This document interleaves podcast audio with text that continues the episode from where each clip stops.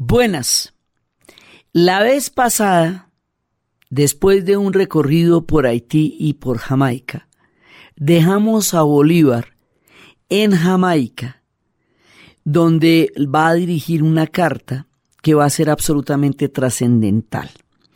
Esa carta va dirigida a un, a un inglés para ver si, a un caballero de la isla, para ver si pueden llegar a tener eh, apoyo de los británicos.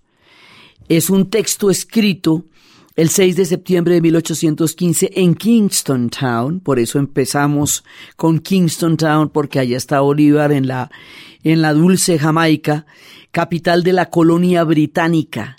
Y esta carta está hecha en respuesta a Henry Cullen, un comerciante jamaiquino de origen británico que era residente en la isla.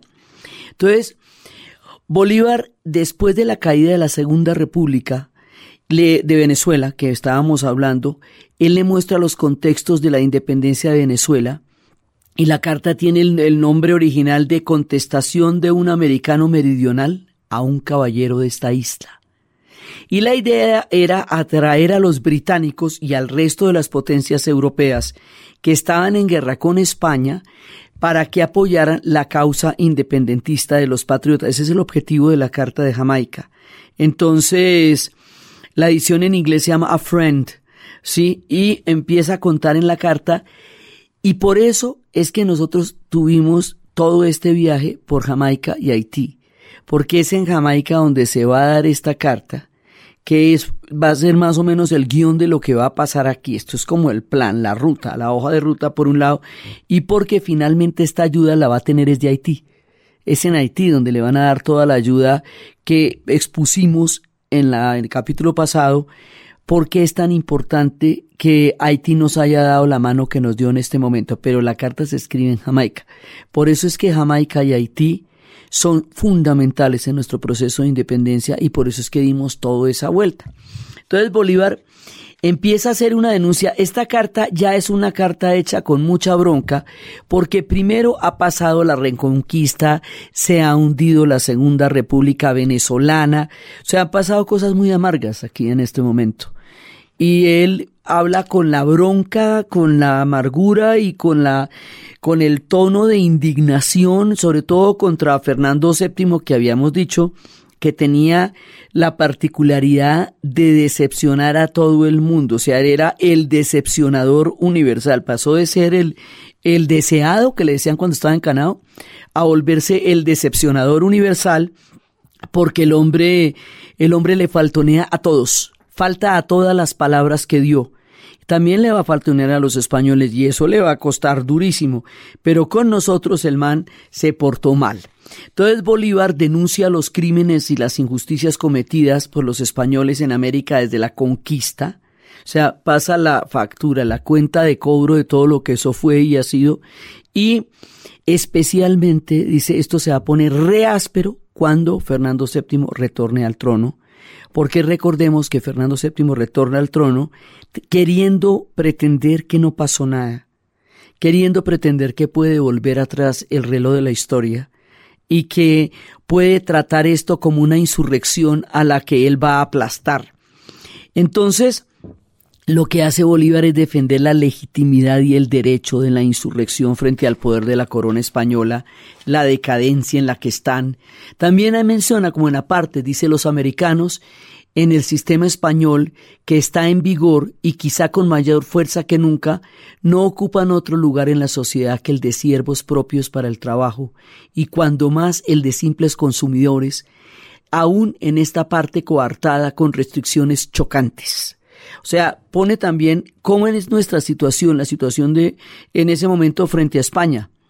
Entonces dice, denuncia la tiranía asumida por los españoles y aquí es donde se basa en las ideas de la Ilustración, en el contrato social de Rousseau, en la soberanía popular que estamos hablando de la Revolución Francesa, en la división de poderes, en el constitucionalismo. Es decir, en la Carta de Jamaica está toda la, Revolución Francesa de la que hemos hablado tanto. Ahí, cuando hemos dicho en muchas ocasiones, y empezando por nuestro mundo atlántico, que esto es una, digamos, es, es, una, es un va y venir desde las ideas a través del Atlántico. Estas ideas que tanto hemos mencionado están escritas en la Carta de Jamaica. O sea, la, la, referencia ya es directa porque acuérdense que este es el guion. Este es como la hoja de ruta de lo que va a pasar. Y eso se escribe allá. Entonces, Bolívar empieza a tomar como referentes para lo que se va a querer hacer aquí la ilustración y el contrato social y toda la, toda la parte de lo que va a ser ese, ese mundo político que Francia va a desarrollar en su ilustración y en su revolución. Entonces, hay, esa es una parte. Otra parte que es muy importante.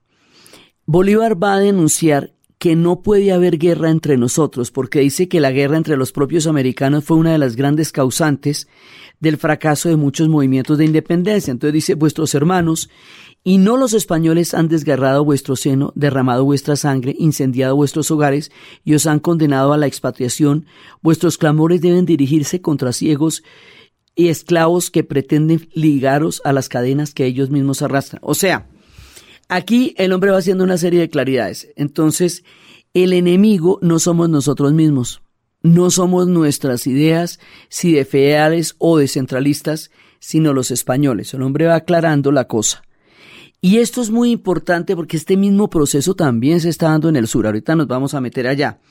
Pero la idea es darse cuenta, en principio, identificar cuál es el carácter de esta nueva etapa. ¿Qué va a pasar? Después de todo lo que nos pasó con la reconquista y con el hundimiento de la Segunda República Venezolana. ¿Y ahora qué? Entonces dice bueno, ahora la vuelta es sacar a los españoles de América, unirnos todos para eso, hacer una causa común, porque la única manera como se va a poder hacer esto es así. Entonces vamos a ver es cómo se van uniendo todas las diferentes ideas para convertirse en una causa hemisférica y para empezar a pelear una cosa que le vamos a hacer absolutamente todos. Entonces, Bolívar empieza a hacer un recorrido para poderle explicar el contexto a este señor inglés de todo lo que está pasando en el continente, no solamente en la Nueva Granada, sino en el continente.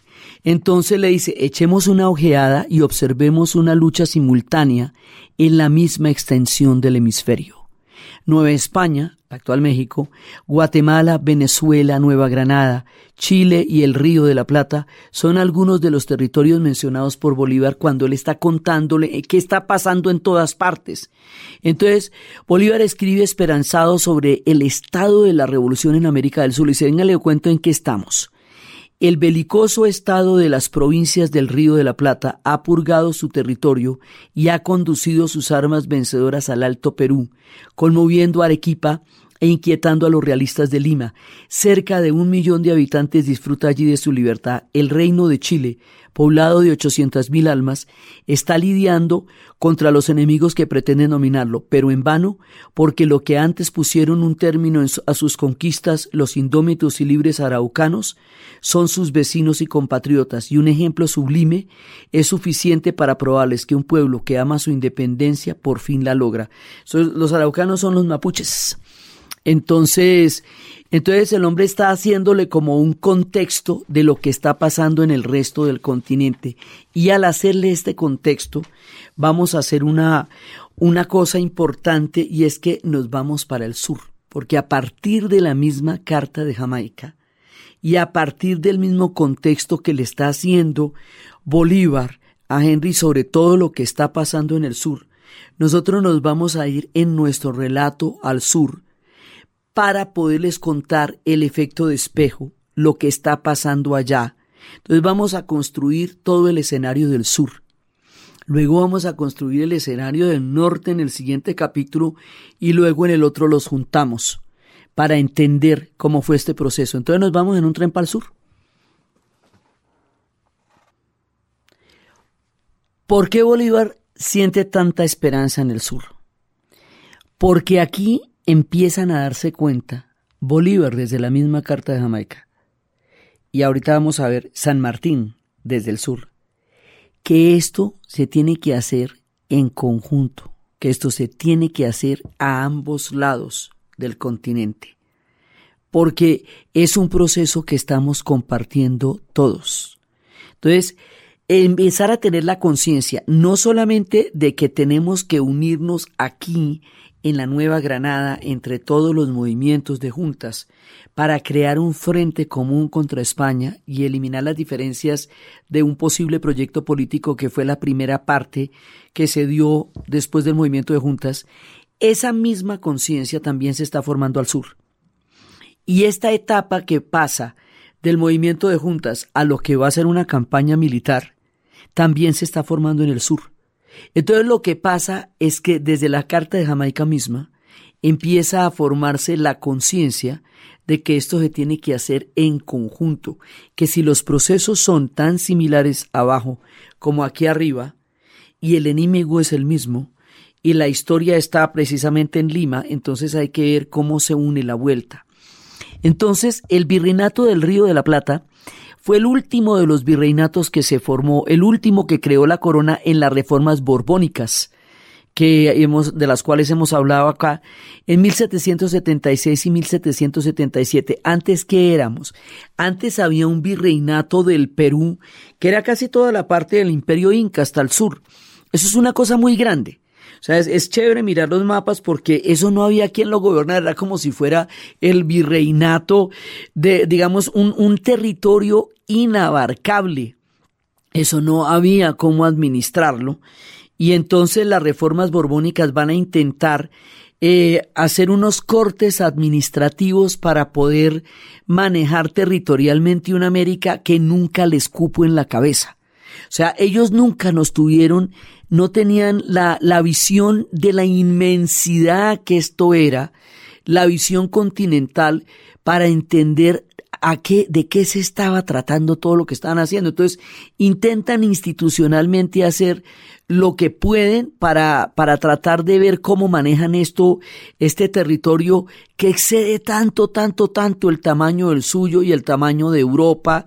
Siempre acordémonos de la soledad en América Latina, cuando nos hablaba García Márquez en el momento en que recibió el premio Nobel, que una de las cosas más difíciles y de los retos más grandes de este continente es ser, es caber en la imaginación de los otros pueblos y caber en la imaginación de los europeos. O sea, lo que se está dando aquí, la inconmensurabilidad de nuestro territorio, es una cosa que excedía casi que la posibilidad de siquiera concebir, imaginar lo que estamos haciendo. Entonces tratan de hacer lo que puedan.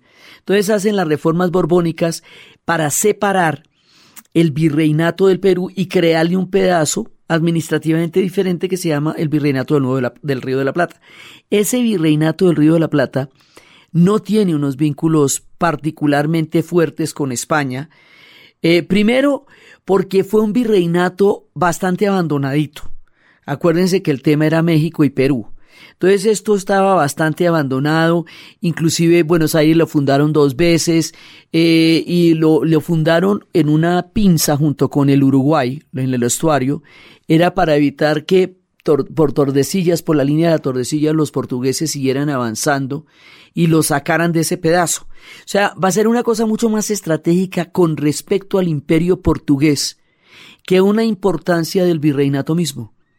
Lo que va a hacer que el vínculo de ellos con España sea mucho menos fuerte del que puede ser en, otra, en otras regiones. Y cuando se hicieron las juntas de Chuquisaca y Tuitiba, ellos en ese momento hacían parte del virreinato de Buenos Aires, eh, pues en estas reformas que se estaban haciendo. Entonces resulta que aquí va a haber una circunstancia particular dos intentos de invasiones británicas en Buenos Aires. La primera invasión inglesa es en 1806, cuando las tropas británicas ocupan la ciudad de Buenos Aires y el virrey huye. Entonces, la capital del virreinato del Río de la Plata va a ser defendida y liberada por el ejército de, compuesto por milicias porteñas. Esto es muy importante. Mire, aquí los porteños, o sea, los meros mismos argentinos, los sacaron sacaron a los ingleses y nombraron ellos un comandante que venía de Montevideo que se llamaba Santiago de Linier ese proceso lo reconocen, lo conocen como la reconquista, pero no la de los españoles acá, sino la de ellos con respecto a los ingleses. Entonces, pero lo importante aquí es que los porteños son los que repelen el ataque de los ingleses, no los españoles. Los españoles no alcanzan a llegar, no se alcanzan a desayunar. Entonces, este proceso que hacen los porteños, que los porteños ganan, y donde ponen su propio virrey, digamos, es un virrey español, pero todo este proceso lo hacen los porteños, les hace sentir que los españoles realmente no están pintando mucho. Estos manes no son tan fuertes a la final. Pues mire, esta vuelta la hicimos fue nosotros solitos y ellos aquí no aparecieron para un remedio. Pues sí, reconocemos su virrey, pero lo pusimos en nosotros. Y luego viene una segunda invasión en 1807 con las tropas británicas después de tomarse Montevideo que fueron rechazadas cuando intentan llegar a Buenos Aires por fuerzas defensoras, ahí eh, por milicias populares, por milicias urbanas integradas por toda la población y organizándose militarmente durante todo el tiempo de las invasiones. Este pedazo, la segunda invasión, se conoce como la defensa. Entonces, la reconquista y la defensa le van dando al sur una, un pulso, una idea, de lo fuertes que pueden llegar a ser a la hora de tener que enfrentar al imperio, que en ese momento están defendiendo de los meros ingleses. Entonces, estas invasiones inglesas, estos dos, los ingleses siempre le han tenido ganas al sur y en el siglo XIX le pegaron un mordisco con las Malvinas dentro de la misma lógica. Sí, por eso eso terminó siendo inglés y generando el rock en español en el futuro. Pero resulta que esto genera una conciencia militar importante. Estos manes no son tan fuertes que digamos, porque finalmente no solamente los españoles no son tan fuertes acá, sino que aquí los fuertes somos nosotros. O sea, somos nosotros los que estas dos vueltas las hemos resuelto solitos. ¿Sí? Entonces, pues lo hemos hecho todavía en manos de ellos, pero nosotros solitos. Estos dos intentos van a dar una conciencia importante en el sur y van a ser importantes a la hora en que se vayan a formar los movimientos de juntas, porque van a dar el contexto, la fuerza y el sentido de seguridad. Entonces, las invasiones inglesas van a ser muy relevantes en lo que, porque son el antecedente inmediato de lo que va a formar la primera junta propiamente dicha. Entonces, eso se va a conocer con el nombre de la Revolución de Mayo de 1810, que es lo que da lugar al comienzo del proceso de independencia de la Argentina. Por eso la plaza se llama, de Buenos Aires se llama la Plaza de Mayo. Por eso se llama la Revolución de Mayo. Por eso la independencia se llama la de Mayo. Y la otra va a ser después la del 9 de julio. Pero la primera va a ser la de Mayo. Entonces, ahí va a prevalecer la voluntad del pueblo sobre el mando del rey de España y va a haber un cabildo abierto en, el, en febrero de 1807, deponen al virrey designado por el rey, eh, que eso no se había podido hacer antes, y es cuando eligen a Santiago de Liniers. O sea, ahí ya a partir de esto hay una pronunciación política del sur, ¿sí? Y empiezan a darse cuenta de la fragilidad del poder español, de la fuerza que tienen ellos allá. Ellos están muy abajo con respecto al poder español, y entonces lo que va a ser el movimiento de juntas en el sur empieza por la Revolución de Mayo en 1810 y eso se llama la Semana de Mayo que va entre el 18 de mayo de 1810 hasta la confirmación oficial de la caída de la Junta Suprema Central que es el 25 de mayo cuando destituyen al virrey Baltasar Hidalgo de Cisneros y lo reemplazan por la primera junta de gobierno que va a liderar un man que va a ser súper clave entre ellos que se llama Mariano Moreno. Entonces, así empezamos el movimiento de juntas abajo, en el sur. Y ese movimiento de juntas va a ser definitivo porque ahí rompen el poder virreinal y lo van a sustituir por una junta grande que va a ser creada por las Provincias Unidas del Río de la Plata, que aquí es cuando nos aparecen, el 18 de diciembre de 1810, la primera junta con la incorporación de todos los que provienen del antiguo virreinato del Río de la Plata. O sea, aquí se rompe la relación entre España y el virreinato del Río de la Plata. O sea, esto se les va. Sí, ahí lo pierden. y lo pierden de entradita. Entonces, esto es un punto de quiebre en el sur de todo este proceso que estamos viendo.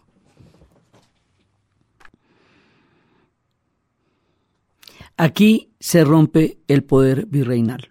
O sea, esto estaba, estaba de un hilito para sacarse, porque eso estaba bastante debilitado desde toda la invasión napoleónica que hemos visto, desde todo lo que pasó.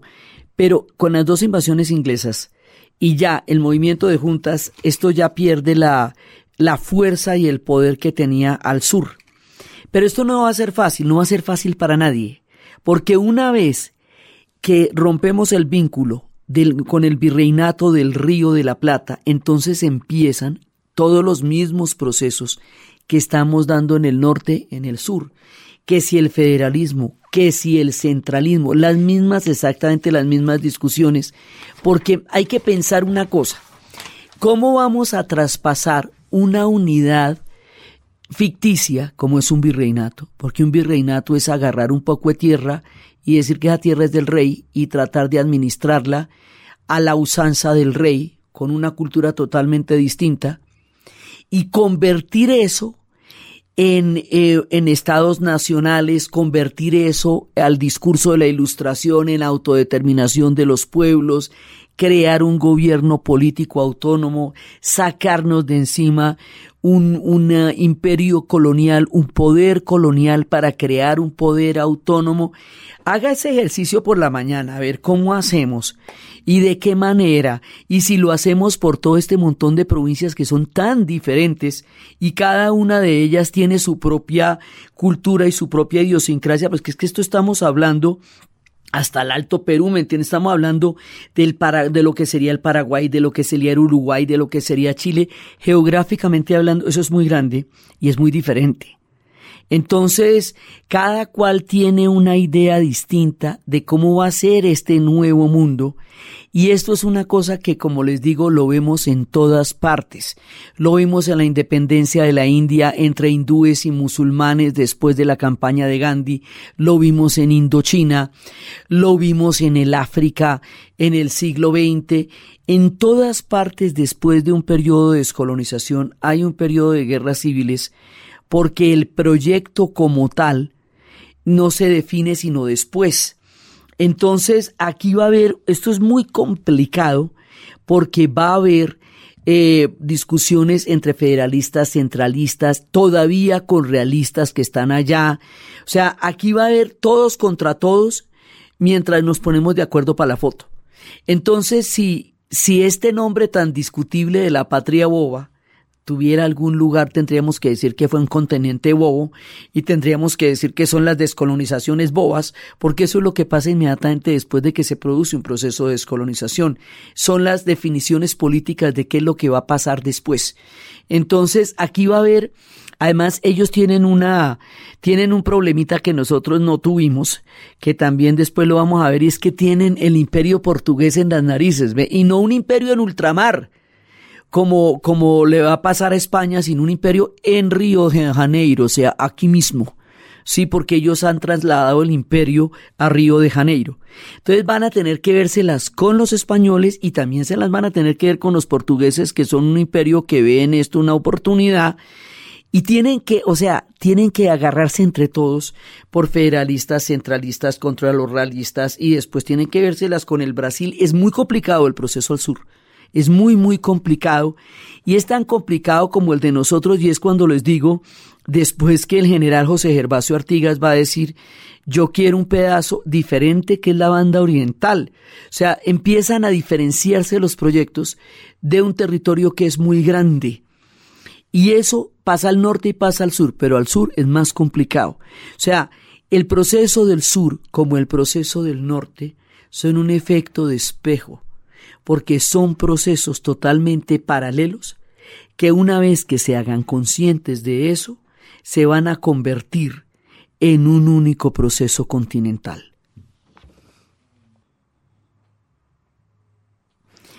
Aquí, en todos estos contextos, va a haber expediciones que van a generar lo que hoy serán el Paraguay y el Uruguay. Esas están lideradas por Manuel Belgrano. Y Manuel Belgrano va a ser el creador de la bandera argentina, la albiceleste, la que vemos en el fútbol, esa la crea Belgrano.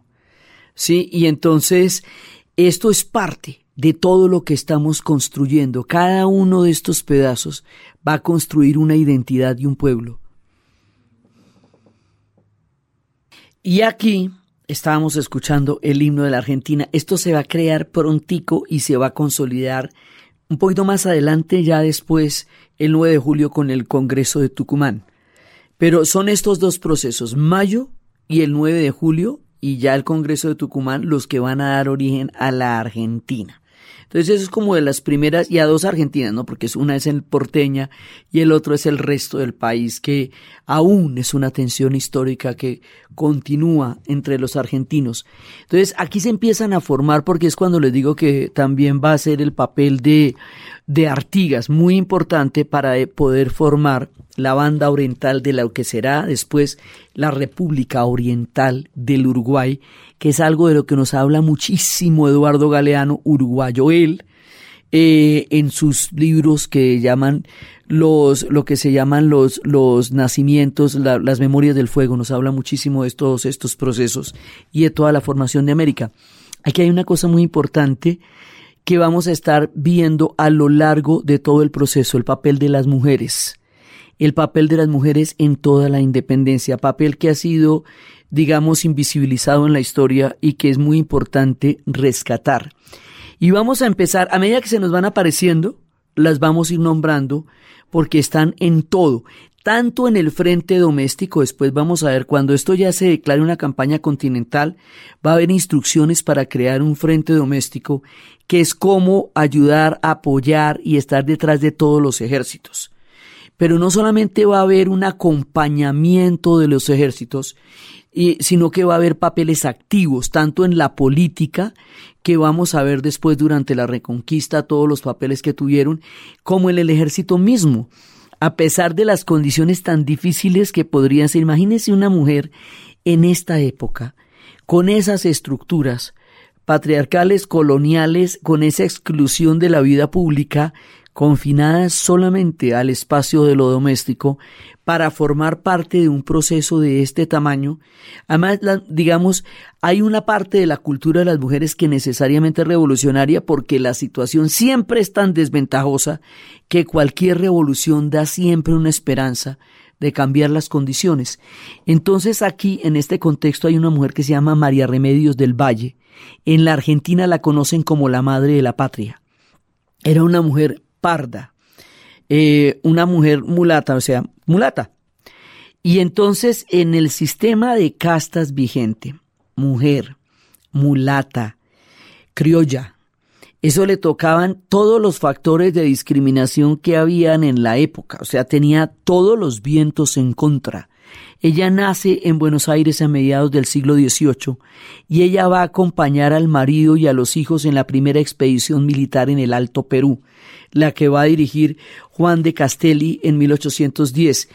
Esto lo vamos a ver también porque Mariana Pineda en Cuba va a ser también mujer y madre de patriotas. O sea, hay mucho, y más adelante, más adelante, Elisa Lynch en el Paraguay va a tener un papel absolutamente protagónico cuando Paraguay pase su via crucis en la guerra de la Triple Alianza. Al lado de López Solano ella recogerá su cadáver. Es una historia absolutamente impresionante. Pero estas mujeres están metidas en todo. De ella dijeron que era realmente una benemérita.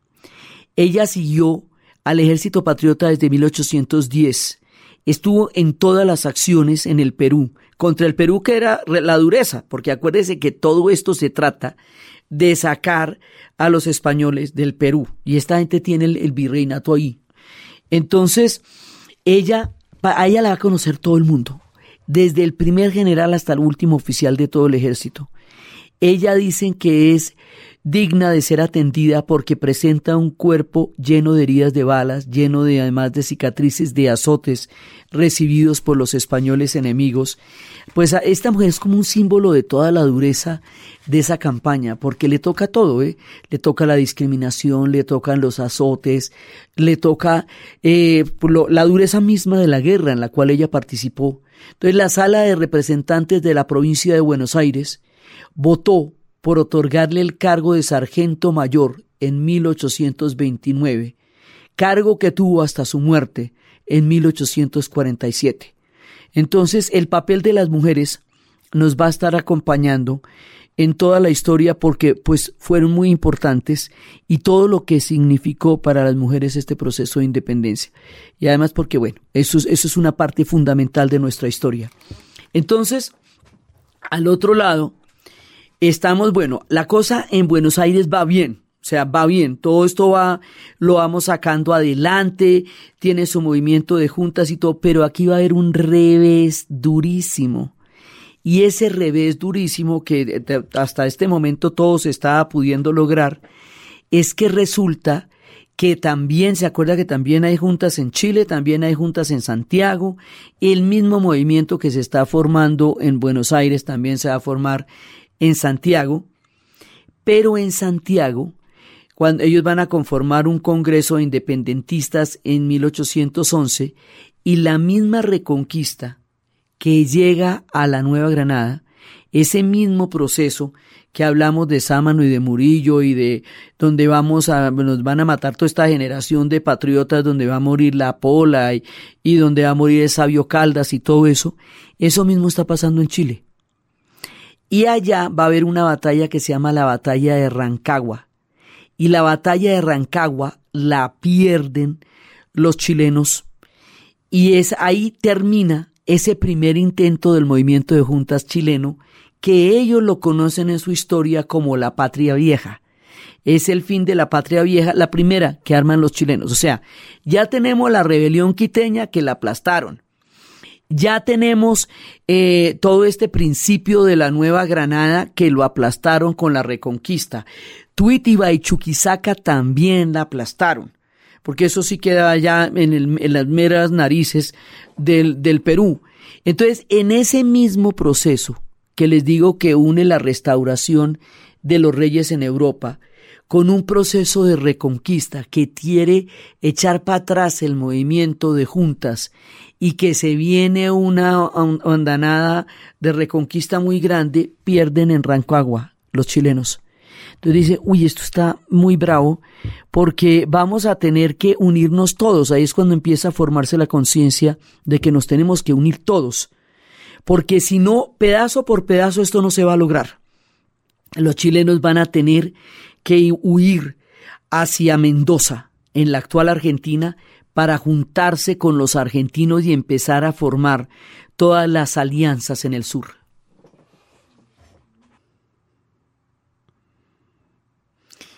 Aquí, en este punto, cuando los chilenos se ven derrotados en Rancagua, cuando termina la patria vieja y hemos visto una tras otra la secuencia, ¿no? Tuitiva, Chuquisaca, la rebelión quiteña, la nuestra, la de la Nueva Granada y fuera de eso Rancagua. Si las derrotas son continentales con la reconquista, la liberación tiene que ser continental.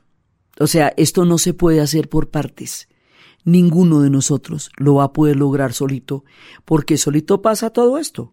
Vienen y le hacen una reconquista y le montan una batalla o un régimen de terror como el que vivimos nosotros o una sangría como la que vivieron los quiteños y la cosa queda ahí. Entonces hay un personaje que va a entrar aquí por la puerta grande. El hombre nacido en la Argentina, acababa de regresar a América en 1812. Él fue un militar de carrera y él estuvo peleando con los españoles en la batalla de Bayén, en las guerras napoleónicas.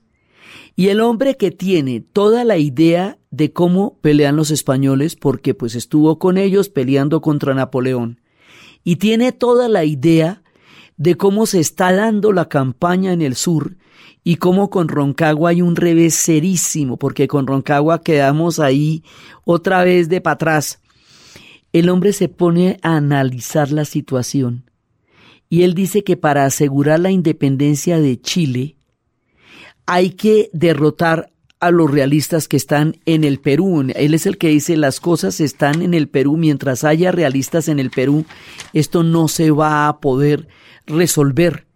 Y no lo vamos a poder resolver solamente desde el sur y no lo vamos a poder resolver solamente desde el norte. Este hombre se llama José de San Martín y se le ocurre una cosa que se llama el plan continental. José de San Martín entiende que esto es un tema hemisférico, que es toda la América del Sur la que se tiene que independizar, por lo menos en esta parte del continente, porque arriba toca sacar a, los españoles de México, que eso son otras historias. Sí, aquí la vuelta es contra los españoles en Lima. Y para eso tenemos que unirnos al norte y al sur y empezar una secuencia de batallas que haga posible eso. La idea la tiene en el norte Simón Bolívar. La idea la tiene en el sur José de San Martín. Y estos dos manes se la cranean que esto sea una gesta continental. Por eso nuestras independencias no se pueden entender de manera aislada ni local, porque eso no nos alcanza a dar la dimensión de dónde estábamos metidos.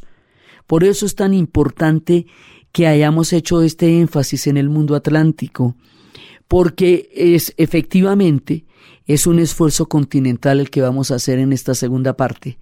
Y ahí es cuando San Martín empieza a darse a la tarea de preparar un ejército y se va a demorar dos años. Y lo va a hacer y se va a llamar el ejército de los Andes. Y ese ejército de los Andes va a cruzar la cordillera de los Andes por el punto más alto, porque esto al sur es muchísimo más alto que el norte, y va a ser como el mismo, el, el efecto de espejo, el mismo cuadro que hemos visto de Bolívar cruzando el Pisba lo vemos de San Martín cruzando los Andes hacia Chile.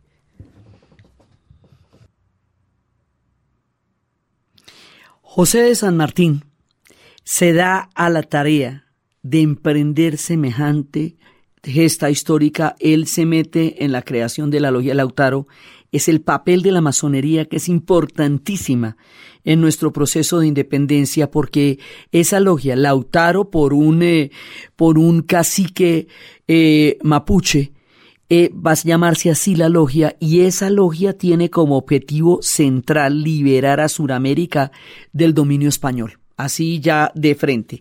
Y ahí nos va a aparecer otro personaje que es muy importante porque es con el que se va a hacer la alianza que va a permitir la conformación de la gente que había perdido la batalla de Roncagua con la gente que estaba triunfando en la Argentina. El personaje que enlaza los dos ejércitos para formar el ejército de los Andes va a ser Bernardo de O'Higgins. Bernardo O'Higgins Riquelme era un hijo fuera del matrimonio. En esas épocas se llamaban hijos naturales, que eso pues es una, una cosa absurda. Él era un militar era hijo de un tipo de origen irlandés. Los irlandeses también van a estar metidos en muchos momentos de nuestra independencia, también hablaremos de eso. Ambrosio Higgins era administrador y militar eh, de origen irlandés y él va a tener una carrera importante al servicio de la corona española. Va a llegar a ser nombrado gobernador de Chile, inclusive a ser virrey del Perú en 1796. Entonces, ¿qué pasa? Que como este pelado, Bernardo, no es el hijo de su matrimonio, él lo que va a hacer, además él lo, tiene muy jovencito, él lo va a llevar a Talca y en Talca lo van a cuidar, eh, lo van a criar eh, doña Bertolina de la Cruz y, y Juan Albano Pereira y cuando este hombre sea grande, cuando Bernardo de O'Higgins sea mayor, o sea, él siempre lo protegió, pero lo tuvo por allá aisladito. Bernardo de O'Higgins después va a reclamar el nombre, el apellido de su padre, y de todas maneras Ambrosio le va a dejar una fortuna que él va a reclamar después, pero en la parte freudiana del asunto, el punto donde nos ponemos aquí es que el padre fue el virrey del Perú y el hijo va a ser el más impresionante de los patriotas contra el dominio español. O sea, es una rebelión a la corona y es una rebelión al padre durísima, porque ¿cómo le parece que el hombre es, el uno es virrey de Lima y el otro es el que está encabezando los ejércitos independentistas del sur también? Entonces, esa, esa situación así como tan tremenda, O'Higgins también tiene un montón de historias y él aprendió, este man cursó y aprendió matemáticas científicas, geografía, botánica, francés, música, pintura, esgrima, en tres años que estuvo en la Gran Bretaña y donde tuvo una apasionadísima aventura amorosa y donde se va metiendo en la política y donde va a conocer, adivinen a quién, porque todo se va a unir, a Francisco de Miranda. Entonces allá se pilla a Miranda en Londres y se conocen y después todos se van a juntar para venir acá. Todos en algún momento se van a juntar. Entonces este personaje de un bagaje tremendo se va a meter en el tema de la independencia en serio. Y cuando se mete en el tema de la independencia se va a unir con José de San Martín. Entonces José de San Martín se une con los chilenos y empiezan a formar el ejército de los Andes. Estos van a dar, ya después vamos a ver dos batallas que son ya las batallas definitivas del sur, que van a ser Chacabuco y Maipo. Esas batallas van a ser, digamos, las que vuelven a cambiar la baraja de las cosas. Para hacerlas, ellos van a tener que atravesar la cordillera de los Andes. Ese paso de la cordillera de los Andes es bastante más duro, más dispendioso y más terrible que nuestro mismísimo paso del páramo de Pisba, siendo el nuestro tan terrible como fue, porque allá la cordillera es mucho más alta. Los Andes sube de pasto para abajo, los Andes se pega una trepada y estos se van a volver cordilleras así de seis mil, siete mil metros, las que tienen ellos allá. Y entonces la subida de esas cordilleras está conocida como uno de los ejercicios militares más difíciles en la historia de las campañas militares en el mundo, la pasada de esa cordillera. Entonces ellos están pasando la cordillera de los Andes en el sur y nosotros estaremos pasando la cordillera de los Andes en el páramo de Pisba y ambas gestas forman parte del plan continental que ha concebido José de San Martín y que ha concebido Simón Bolívar. Y así es que vamos cruzándonos entre primero en la idea de articular todas las juntas locales, luego de articular las juntas de las diferentes provincias, luego de articular las provincias en un plan continental y luego de crear los ejércitos para hacer posible eso. El ejército de los Andes que va a crear San Martín en dos años de trabajo y el ejército del norte que es el que va a crear Bolívar acá. Esto está ocurriendo simultáneamente. Cuando tengamos estas dos cosas listas, vamos a empezar las batallas para ir llegando hasta Lima y sacar a los españoles de allá, ¿ok? Ese es el plan. Entonces vamos a ver cómo lo vamos a hacer. Aquí lo dejamos listo y nos tenemos que empezar a movilizar. Ya teniendo esto claro, cómo es que nos vamos a encontrar y cómo es que se va a hacer una cosa al norte y al sur.